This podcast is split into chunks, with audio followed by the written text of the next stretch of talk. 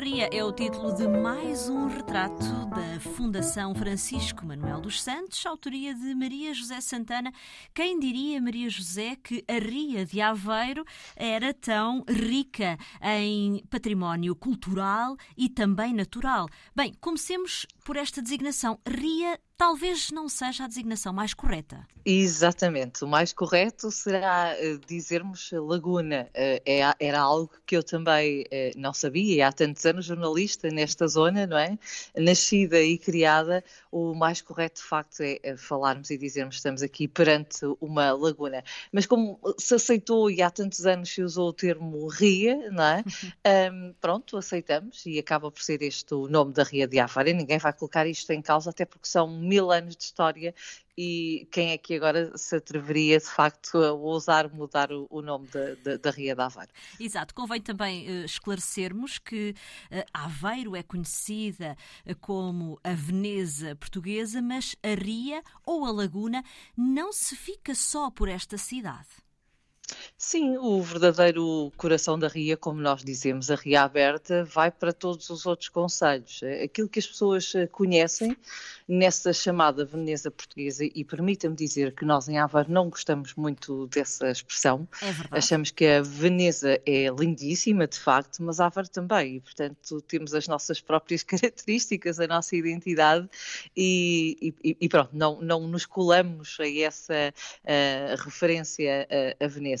Mas aquilo que as pessoas conhecem de facto é essa parte dos canais urbanos, do centro da cidade, e daí a lembrança com, com, com semelhança com, com Veneza, um, mas a verdadeira ria é aquela que está no interior, no coração, e que liga depois à laguna, e que banha todos estes conselhos eh, da, da região da Aveiro. Portanto, sim, essa é a ria, a outra é muito bonita, não pomos isso em causa, mas há toda uma ria com todos estes 50 km de extensão para conhecer e há muito para explorar e para visitar na região da. Sim. Exatamente, como por exemplo as ilhas. Provavelmente, até mesmo a geração mais jovem e que vive uh, na região, provavelmente já só ouviu falar destas, destas ilhas ou então nem sequer sabe da sua existência.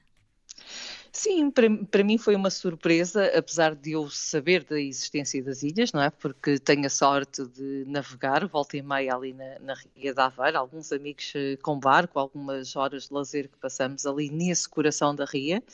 Um, e sim, sabia da existência e conhecia ali a referência a alguns nomes. Agora, desconhecia por completo, até ter feito a reportagem para o, para o P2, que deu depois origem uh, ao convite para desenvolver este livro. Desconhecia por completo que as ilhas tinham tido esta vida tão, tão importante e tão ritmada, se, se é que eu posso usar assim o, o termo.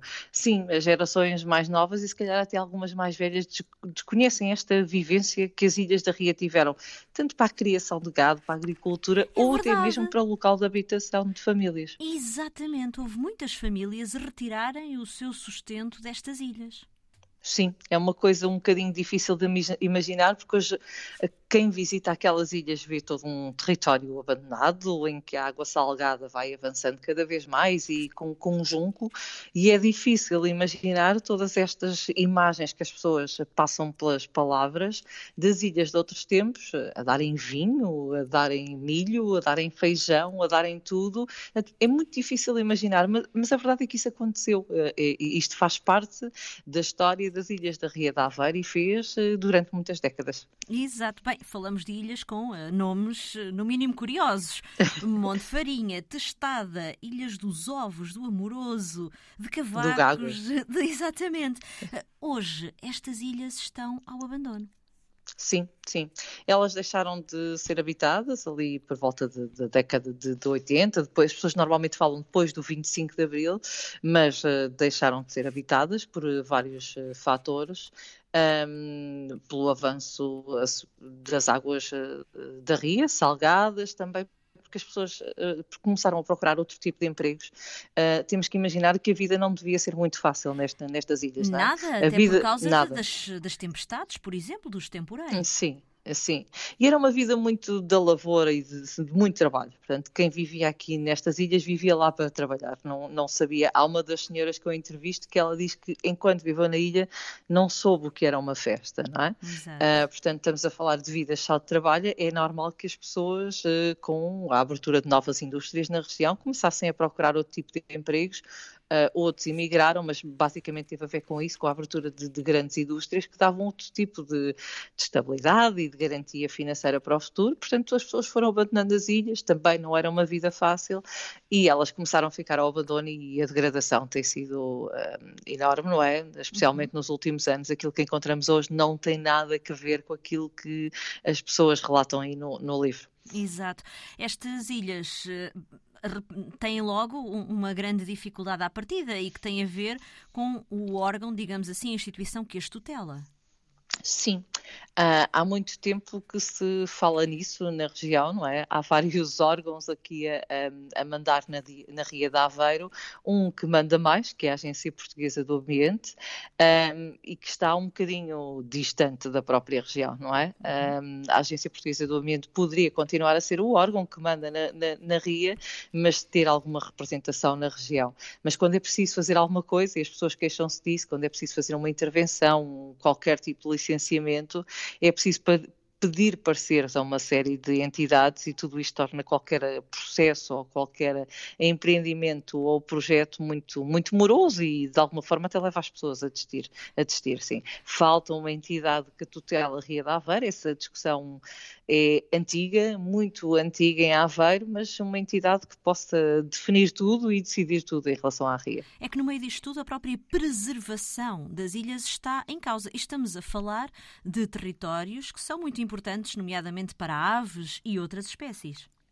Sim, essa parte natural está uh, uh, acautelada, uhum. porque, sim, esta, este, isto também garante que a, que, que a, Ria continua a ser um território uh, protegido.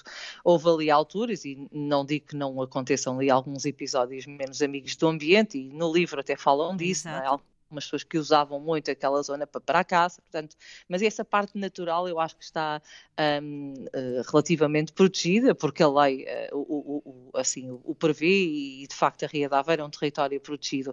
O que falta se calhar é depois preservar um bocadinho e até com esta cunho uh, natural e de preservação da, da, natureza, faltava ali manter e ter um projeto que permitisse o melhor dos mundos, se é que isso é possível, uhum.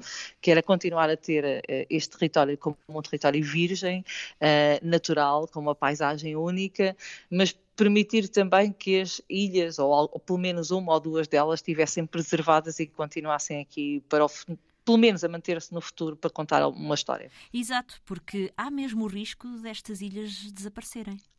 Sim, e quem eu digo não sou eu, porque eu não, não, sou especialista na matéria, mas as pessoas que eu vi, inclusive uh, um investigador da, da, Universidade de Aveiro, muito entendido na matéria, e, e, sim, o que ele diz é que o normal, uh, com a subida do nível médio da água e tudo, sim, estas ilhas e com a erosão a que elas estão sujeitas, uh, e já estão há vários anos, não é? A erosão já se faz sentir, quando hoje vamos lá, muitas delas já têm imensa água salgada, e na, na maré alta começa a ser ser difícil entrar em ilhas como, como a Testada, por exemplo, uhum.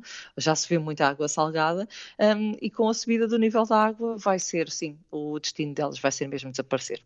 Estamos a falar da Ria de Aveiro, uh, um território que parece estar a ser, digamos assim, redescoberto nestes últimos anos, com o reaproveitamento de algumas salinas para a aquacultura, mas também para spas, uh, com. Uh, o regresso, entre aspas, porque penso que será bastante reduzido, o regresso da utilização do moliço, não é? Como fertilizante natural, mas depois, ao mesmo tempo, parece haver um investimento numa determinada parte uh, desta ria e depois outra que parece que fica ali um bocadinho no esquecimento.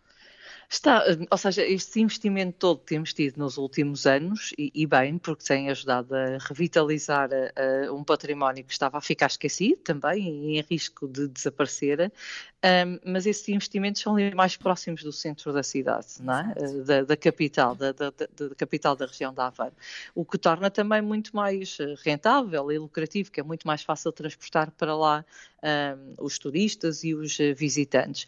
Estas ilhas já é um território um bocadinho uh, mais uh, distante ali do centro. Uhum. Já não é qualquer pessoa que consegue lá chegar. Uh, nós não conseguimos chegar, nem eu que até conheço e sou da região, não consigo pegar num barco e de repente decidir Exato. ir para, para a ilha. Portanto, isto é, é um território o, o, que o torna também muito especial. A pensar uhum. em qualquer projeto para uma destas ilhas seria sempre um projeto muito especial, porque não é algo que esteja ao alcance todos e que esteja à mão de qualquer pessoa chegar de barco e conseguir explorar. Exato, até porque já houve um projeto, uh, eventualmente, de instalação de uma unidade hoteleira numa destas ilhas e que não vincou. Sim, não. E também não se sabe até que ponto é que esse, esse projeto tinha de facto alguma seriedade ou certo, não, porque exato. isto foi uma, uma burla que as pessoas ali ainda contam exato. uma história das Arábias. Um senhor um é? pouco é? misterioso, proveniente eventualmente da Síria, não é? Sim, pelo menos apresentava-se dessa forma. A, verdade, uh, não sei se ele era da Síria, se era português ou de onde é que era, mas desapareceu com, com muito dinheiro das pessoas daquela região. Portanto, eu acho que quando falamos dessa ideia, sim, não sei até que ponto é que ela era mesmo uma ideia, uh, um plano, um projeto, porque toda aquela história uh, teve depois o fim que conhecemos.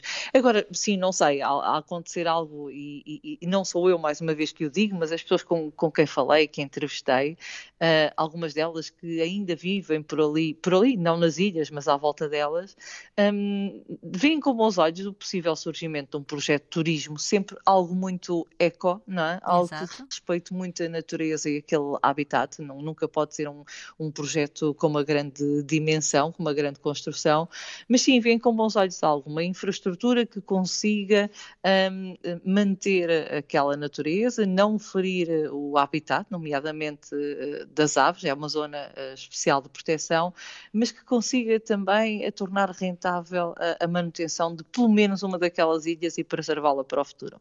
É interessante, fala nas pessoas que ouviu e que partilharam consigo consigo as memórias, as memórias de uma vida, lá está, difícil, mas boas também. Todas elas parecem-me eh, parecem que me sentem algumas saudades dos tempos em que viveram ou trabalharam nas ilhas. Sim, só uma senhora é que, é que foi sincera e, e, e disse que não, que não voltava. Mas de resto, todas as outras eu achei extraordinária, porque estamos a falar de vidas muito duras e os relatos que elas transmitiam era de facto uma vida de trabalho, de uhum. acordarem às 5 da manhã uh, e só terminarem com o cair da noite, uh, de só terem um dia de descanso, que era o domingo, e isto porque eram católicos e, e era o dia de, de descanso, né? tinham que efetivamente parar, de raramente saírem, de não terem férias festas, como eu digo, mas adoravam aquilo. Há uma senhora que usa uma expressão que eu acho interessantíssima, um, estando nós a falar de uma ilha, um território uh, muito exíguo, e ela usa a, a expressão da largueza de terra. Não é? Uhum. Portanto, estamos a falar de uma ilha que não é muito grande, mas mesmo assim ela sentia que tinha uma, todo um território, toda uma largueza de, de terra, tinha um, ar puro, tinham toda aquela natureza para, para, para explorar uh, e que era muito saudável de facto viver ali e grande parte das pessoas com quem eu falei, se pudesse hoje, se tivesse uma estrada, como eles diziam, se Exato. não fosse tão difícil chegar à ilha, se calhar até viviam lá. Ilhas da Ria, autoria de Maria José Santana, nossa convidada, é mais um retrato da Fundação Francisco Manuel dos Santos. Boas leituras.